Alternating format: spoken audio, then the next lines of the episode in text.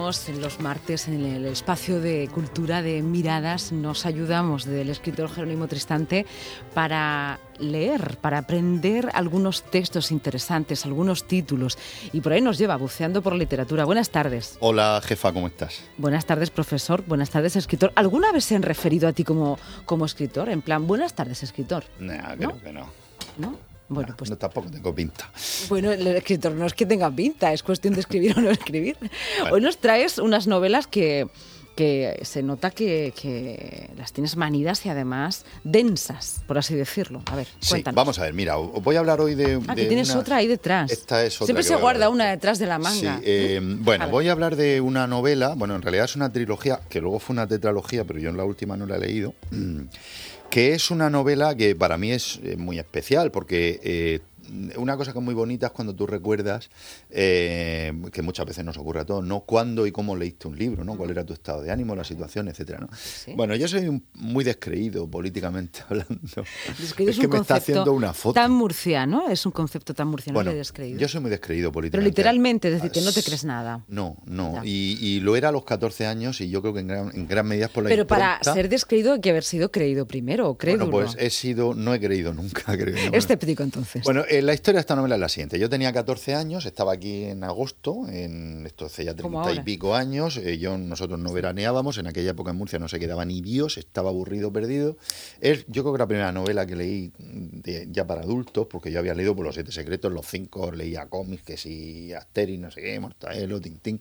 Y estaba tan desesperada en mi casa dando vueltas, y entonces me acerqué a una, a una además me acuerdo perfectamente, me acerqué a una estantería y estaba este libro en una edición que había del Círculo de Lectores, una, una colección que eran así como de piel azul con ribetes dorados y lo cogí. Se llama Los cipreses creen en Dios y es de José María Gironella. Entonces, eh, yo tenía 14 años cuando leí este libro, era muy, muy jovencito y bueno, de ahí viene mi interés por la guerra civil, que es un tema que a mí pues, me apasiona. Cuando con 14 años, no sé si te habías iniciado en algún tipo de lectura. No, no, yo creo que es la primera novela que leí así. Y en cuanto a conocimiento sobre guerra civil española. Sí, pues por eso quiero hablar de esta novela, también es uno de sus puntos fuertes. Entonces, es una novela, eh, Los cipreses creen en Dios es una novela para mí maravillosa que em, nos habla de la preguerra, o sea, de la, de la Segunda República y acaba el 18 de julio del 36.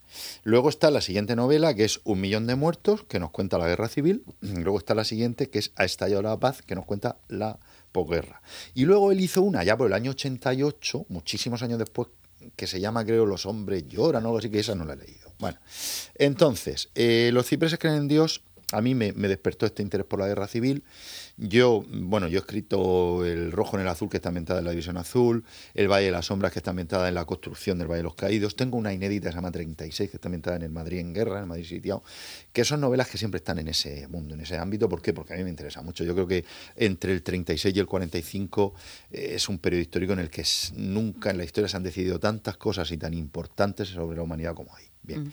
Entonces, yo la guerra civil es un fenómeno que me gusta mucho, he leído mucho, me fascina a raíz de esto. Entonces, los cipreses creen en Dios, pues yo me encontré con una novela que está muy bien porque es una novela muy coral y es una novela en la que te enteras muy bien por lo que tú has dicho, que era la CNT Fight, que era la CEDA, cómo aparecen los primeros falangistas por ahí, unos chavales así como idealistas que no se hablan de luceros y de estrellas y no sé qué, eh, cómo va cogiendo peso el Partido Comunista, que era el POUN, el trotskismo, en fin, todas estas cosas te enteras fascinantemente bien. ¿Enlaza con las corrientes europeas? Em, no, él está, él lo centra mucho, lo centra más en España, pero claro, es que estos estaban muy influenciados, o sea, los rusos, estos, los comunistas por los rusos, el trotskismo que ya Trotsky se había ido, los fascistas pues, por el fascio y por los nazis, etc. Entonces, es la historia de una familia, se llama la familia Alvear, que vive en Gerona, digo Gerona porque Gerona era Gerona en el año 32, 34, eh, se centra en principio en la figura de Ignacio Alvear, que es el mayor de los tres hijos, que es un poco un alter ego de José María Gironella. José María Gironella, por ejemplo, en la guerra luchó eh, con el cuerpo este de esquiadores de Jaca, e Ignacio también. Es una familia eh, que también refleja algunos aspectos de, de la división que hubo familiar en la guerra civil, porque el padre Matías es funcionario de telégrafos, es de la UGT, es un madrileño así chisporroteante, abierto, y en cambio la madre, Carmen Albizu, creo que se llama, no me acuerdo si el apellido Albizu, es una vasca de BNV ultracatólica, como son estos vascos de BNV. Entonces vemos la historia de Ignacio, cómo Ignacio pues inicia su vida en el seminario, cómo sale de allí porque aquello no le va, su despertar un poco sexual, sus primeras experiencias sexuales, pilla una enfermedad venérea, que en aquella época... En ese contexto. Sí, sí, sí, sí. Entonces pues, vemos cómo va, cómo se va creando ese caldo de cultivo preguerra civil y como personas que en principio eran normales, como nos ha pasado con esto de la pandemia. O sea, gente que parecía normal y en tres meses de, pandemia se han radicalizado de una manera espeluznante. Bueno, pues eso, ese proceso lo vamos viendo en esa sociedad de una eh, ciudad pequeña, provinciana que es Gerona, ¿vale? Entonces, eh, claro, parte con Ignacio, vamos viendo un poco la historia de la familia Alvear y es muy coral porque vamos viendo las historias de muchas personas, muchos personajes de, Gerona y lo que sucede con ellos. Acaba cuando arranca la guerra y luego ya vamos a un millón de muertos y luego hasta ya la paz. Eh, quiero decir, importante, sobre el seco ideológico, porque como la gente está obsesionada con esto, si alguien es un poquito de izquierda y piensa que la novela es de derecha, no la lee. Y si alguien es de derecha y piensa que habla bien de la República, no la lee. Y, hay que leer de todo. Bien, entonces, vamos a ver. José María Gironella escribe estas novelas, las publica en el año 53. Las publica el famosísimo, el grandísimo editor Lara. Se la da en Madrid él, Lara se la da a su mujer, la mujer la lee una noche y le dice a Lara, esta novela puede hacernos ¿La lee una noche la mujer? Sí, sí, es que a mí me encanta. Y, dice, hay que, hay que romper una, lanza y dice la por mujer, la Y dice la mujer, esta novela nos puede sacar de las deudas que tenemos. Entonces Lara apuesta por esa novela. De los cipreses que en Dios, un millón de muertos, ya está de la paz, se venden 6 millones de ejemplares, en, e incluso en ediciones eh, internacionales. Entonces, ¿qué pasa? Vamos a ver. Como se publica en el año 53, eh, ya, mm, y encima la leyó Franco. Entonces, la lee Franco, los cipreses que en Dios, y dice, así fue. Entonces, cuando viene la transición pues un poco la izquierda denota José María Gironella y viene a decir un poco como que era una novela eh, que es franquista. Apología. Claro, no es cierto, porque es una novela que cuando la va a publicar Lara no pasa la censura y le dicen que no. Con esa vitola de novela prohibida por la censura franquista se venden los derechos internacionales. Y entonces el franquismo accede a publicarla. ¿Qué ocurre? Que igual que después de la transición hay una parte de la izquierda que dice que estas novelas son tendenciosas, eh, los falangistas le reventaban las presentaciones a Gironella. Entonces, si ya son unos textos que han molestado a unos y a otros, pues le voy a hacer una idea al lector de que están bien. ¿Por qué crees que, se, ha, polarizado la interpretación? Por esa historia de, bueno, de pues la censura o no pues censura. no, porque, la gente, has leído, no, porque en España ¿qué la podemos gente, encontrar? A ver, yo sabes que soy sincero. son novelas que están centradas políticamente. Si acaso un pelín al, centro derecha, un pelín. ¿Por qué? Porque si no, no se la hubieran publicado en la España 53. Pero, por ejemplo, mira, nos describe al responsable. El responsable es el jefe de los anarquistas de Gerona. Y, no, y lo describe como fue la cosa. Conme Vila, el, líder del PC en Gerona. Es un, es un contable, compañero en el banco de Ignacio, el tío metido en su mundo de números, muy raro, no se casa, luego de pronto se casa con una chica, no habla con nadie. Mira, yo tenía un amigo de Abarán, Jesús, cuando era visitador médico, que me decía, nene, los cementerios están llenos de gente fusilada por los tímidos. Por los tímidos. Bueno, pues eso es, eso es con Mevila. Entonces, pero igual que hace ese retrato muy duro de estos personajes que conforme se acerca la guerra van cogiendo poder y sacan lo peor de sí mismos, también lo hace de un personaje que es la voz de alerta, que es un dentista ultraderechista que firma una, columna en el diario de Gerona que se llama La voz de alerta y ese pues luego pasa a Burgos, pasa al lado nacional y es el que lleva un poco, empieza a montar el Servicio de Inteligencia Militar Español, el SIME, y también a ese lo deja muy mal. O sea, que está muy bien, o sea, son unas novelas que están muy bien y tú vas a ver, mm, te vas a enterar muy bien de lo que fue la guerra civil. A mí me encantan, yo las he leído varias veces. ¿eh?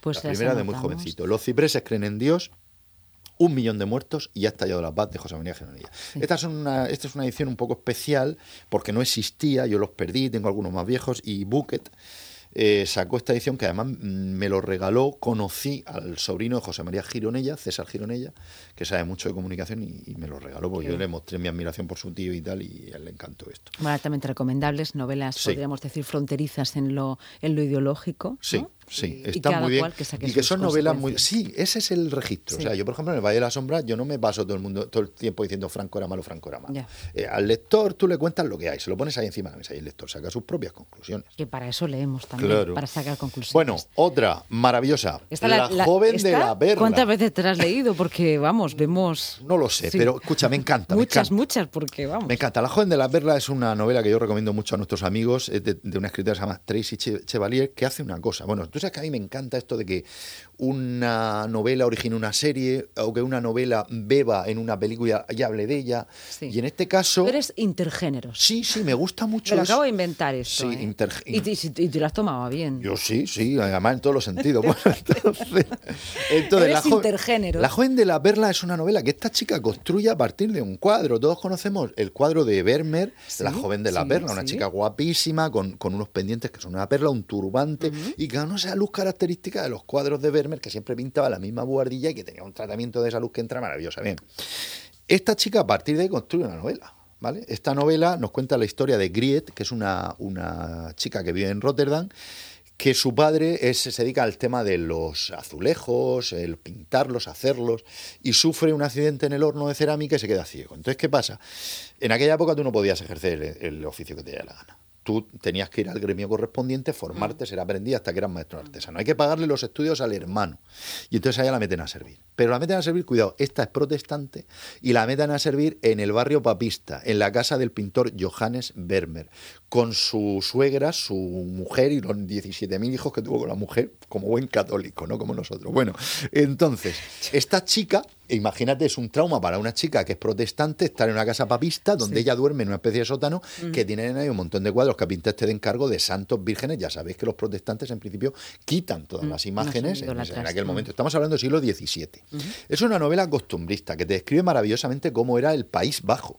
Porque ten en cuenta, mira, yo ahora estoy escribiendo una cosa del 16, ambientada en Flandes, y las provincias del sur, Flandes, eh, Brabante, que eran católicas, y los del norte, los rebeldes holandeses, eran las provincias más ricas con diferencia de Europa y quizá, y bueno, y del mundo. Amberes era la ciudad más maravillosa que había. Bien. Entonces es una sociedad muy avanzada, es una sociedad con mucho comercio, es una sociedad de gente muy leída y está muy bien reflejada esta novela. Ella tiene amores con un carnicero que se llama Peter, pero empieza a establecer una relación especial con Vermeer, que no deja entrar a nadie a su estudio, pero a ella cada vez le hace más encargos. Y consígueme este polvo azul con el que hago no sé qué, y el óleo de no sé cuánto, y ella le hace recaos y empieza a, a, a, mezclar pinturas para él incluso, y entonces el mecenas de Vermeer, que es un tío muy rico, se encapricha de ella. Y claro, la va a deshonrar porque ya hizo que Vermeer le pintara con otra joven y con el rollo de quedar, quedar, quedar para posar, al final, pues esta chica la deshonró y que en aquella fue, imagínate, y esa chica acabó fatal. Entonces, como ella no quiere que eso le pase y Vermeer tampoco quiere, la pinta ella sola. Y la pinta con los pendientes de su mujer. Es una novela muy chula, muy interesante. A mí me gusta mucho y además, lo que te decía, el rollo este multidisciplinar, a mí me hizo descubrir, yo de pintura sé muy poco, y hay algunos pintores que me gustan y me hizo descubrir a Vermeer, que es un pintor maravilloso. Mira, aquí hay un retrato en la, de, Delft, una panorámica que hizo él maravillosa, y después pues, miré un poco cosas de Vermeer y me gustó mucho. ¿no? Y, y para rematar, hay una peli cojonuda, La joven de la perla, que la joven de la perla es Scarlett Johansson que está guapísima, sin pintar ni nada, como iban las chicas de aquella época, siempre con la cofia, y encima hay que verla porque una vez más Johannes Vermeer es Colin Firth, el maravilloso y guapísimo y extraordinario. Es que, a ver, es que le gusta tanto a mi hija que al final pues me acaba enamorando. Yo creo que le gusta a tu hija porque te gusta a ti. No, no, al revés. Bueno, y termino que no tenemos tiempo con una novela que la recomiendo mucho, el de Nordic eh, Noah, el, género nórdico, que eh, con el rollo de Steve Larson parecía que todas las novelas nórdicas eran maravillosas. No es así, pero esta sí. Se llama La psicóloga. Está ambientada en Noruega, en Oslo, y nos cuenta la historia de una chica que se llama Sara. Vemos eh, sus entrevistas con los pacientes, mm, que habla con ellos, papá, papá. Ella vive con su marido en una casa que ellos están arreglando. El marido se va a pasar un fin de semana con sus amigotes, se va por la mañana un viernes y, le pone un mensaje. Oye, que estoy ya con estos aquí. Y a las 4 o las 5 le llaman ellos y dice, oye, este es que no viene. Entonces, claro, eh, mm, dice ya, pero si dice que estaba con vosotros, claro, ellos piensan que han metido la pata, que estará con otra, pim pam pam. Ella se cabrea y borra el mensaje. Error porque como no se sabe dónde está el tío, finalmente no viene, no viene, no aparece, lo denuncia a la policía y la última persona que lo ha visto es ella. Entonces, claro, es la sospechosa de que algo le ha ocurrido al marido. Y además pasan cosas raras, como que el marido, cuando sale, no sé cómo se llama el canuto este donde guardan los planos los, los arquitectos, no, mm. en principio no se lo ha llevado y está en una percha y luego llega ella y ya no está. Oye gente moviéndose en su casa por la noche a la guardilla, están pasando cosas raras. ¿Qué ha pasado ahí?